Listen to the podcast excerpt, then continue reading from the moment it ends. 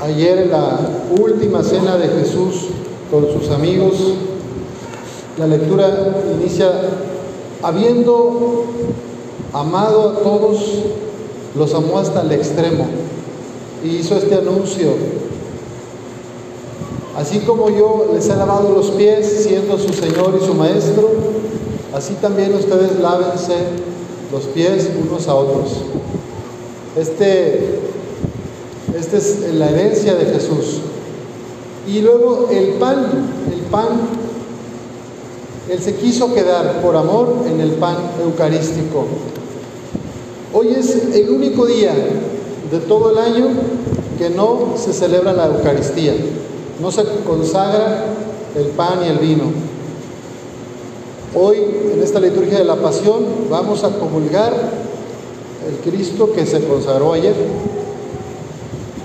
Porque hoy Viernes Santo está muerto. Cristo no está. Por eso vamos a acompañar a María dolorosa.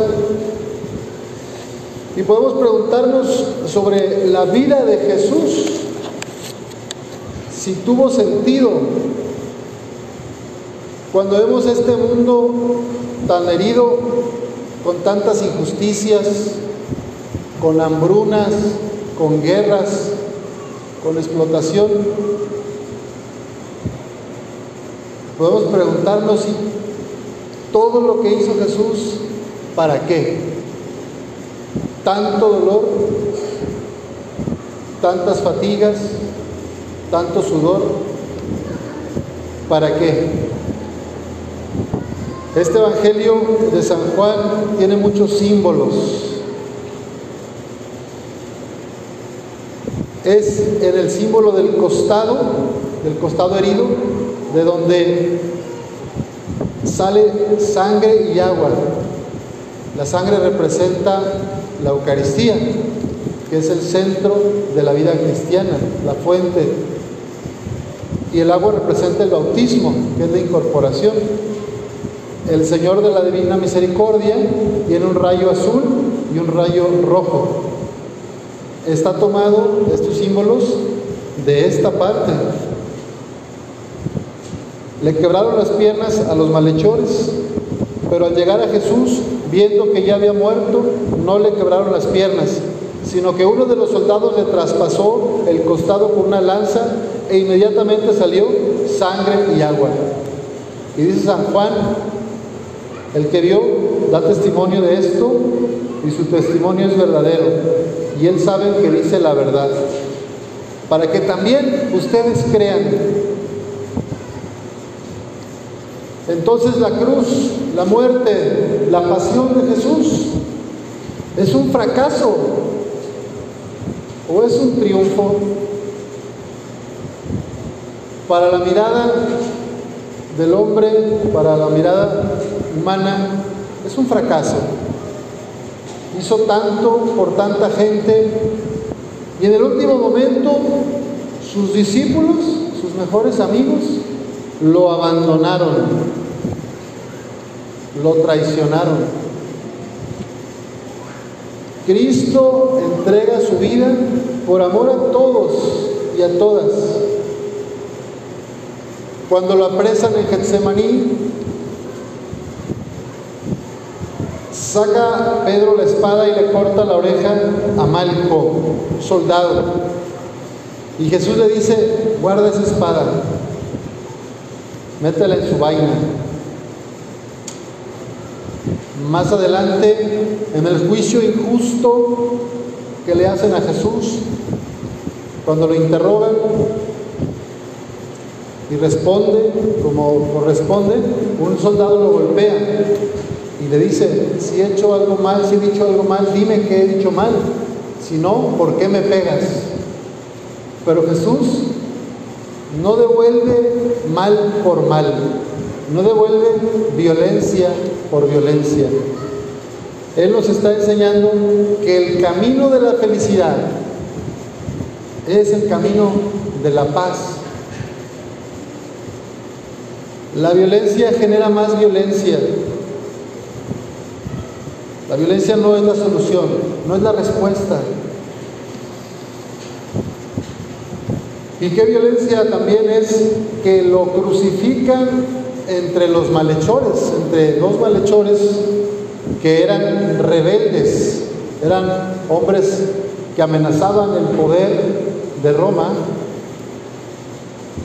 Y por eso Pilato hace lo posible para que no lo maten, pero cuando le dan a elegir al pueblo, ¿a quién quieres? ¿A quién quiere liberar? ¿A Jesús, el rey de los judíos que dicen ustedes, o a Barrabás? Y el pueblo manipulado, ignorante, grita, libera a Barrabás. ¿Y qué, ¿Y qué hago con este otro? Crucifíquenlo. Los poderes de este mundo tienen astucia. Y si no estamos listos, pueden comprar las conciencias de muchas y de muchos.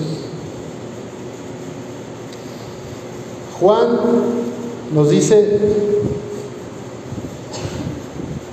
que Jesús, cuando le pregunta a Pilato, ¿de verdad eres rey? Le dice, sí, soy, soy rey, pero mi reino no es de este mundo. Y dice, vine al mundo para ser testigo de la verdad. ¿Qué significa ser testigos de la verdad en una cultura como la nuestra, donde el que no tranza no avanza, el que no utiliza mentiras piadosas o medias verdades no crece? ¿Por qué nos cuesta tanto hablar con la verdad? Decirme mi verdad, aceptar mi ser, mi historia. ¿Por qué inventamos cosas? Fíjense cuántas personas viven amargadas y tristes porque se comparan todo el tiempo con otros, porque no aceptan su ser profundo, porque quieren tener cosas que no las van a hacer más felices, pero ven en el Facebook, ven en las redes sociales a otras personas, a los artistas o a gente de tu colonia y tú piensas, ese sí que es feliz, esa sí que es feliz, y a mí me falta esto y esto y esto. Tú ya tienes dentro de ti todo lo que necesitas para ser feliz. El corazón de Jesús derramó hasta la última gota para que fueras feliz. No significa que me cruce de brazos y me conforme. Se vale seguir luchando y aspirando, creciendo humanamente, espiritualmente. Pero de nada te sirve compararte con otras o con otros. Tú eres tú y nadie es igual que tú. No hay nadie que siga el mismo camino que tú. Cada uno tiene un camino que hay que recorrer siguiendo a Jesús. Jesús se sintió abandonado como tú también te sientes a veces, incomprendida, incomprendido, enjuiciado, criticada, criticado. Jesús sabe lo que tú sientes también. La lectura de Pablo nos recuerda que Jesús era verdaderamente humano.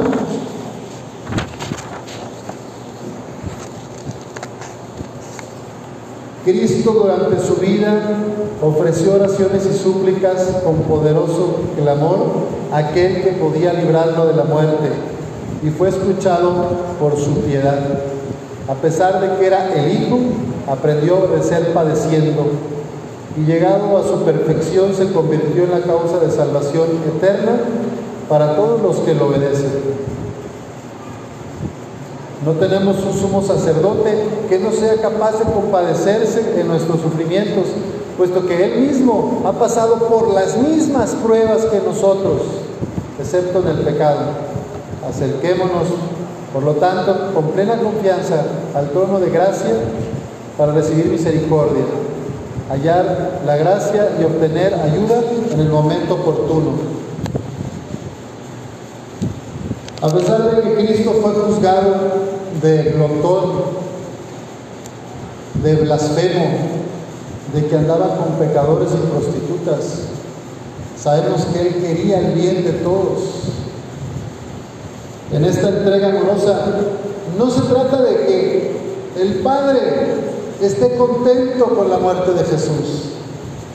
Nuestro Padre del Cielo no mandó a Jesús a morir, lo mandó a mostrarnos el camino de la vida. Vino a los suyos, pero los suyos no lo recibieron. Nosotros no lo recibimos. En el plan de la encarnación y en el plan de Dios, el reino es la propuesta, en este mundo y en el siguiente. Pero vino la luz al mundo y le ganaron las tinieblas, o así parece, porque después el Padre lo levantó. Mañana, si Dios quiere, estaremos celebrando este momento glorioso de la resurrección. Bueno, así como Jesús, hay muchas personas hoy entregando su vida por otras y por otros, dándose en el servicio.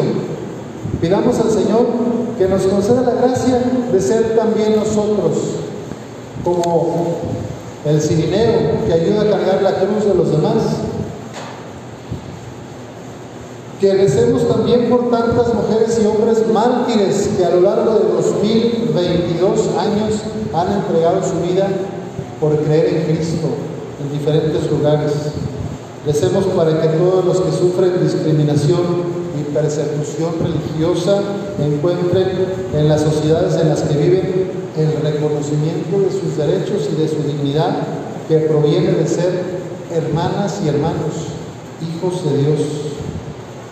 Que nosotros como bautizados trabajemos efectivamente en favor de la libertad y de la justicia para todos.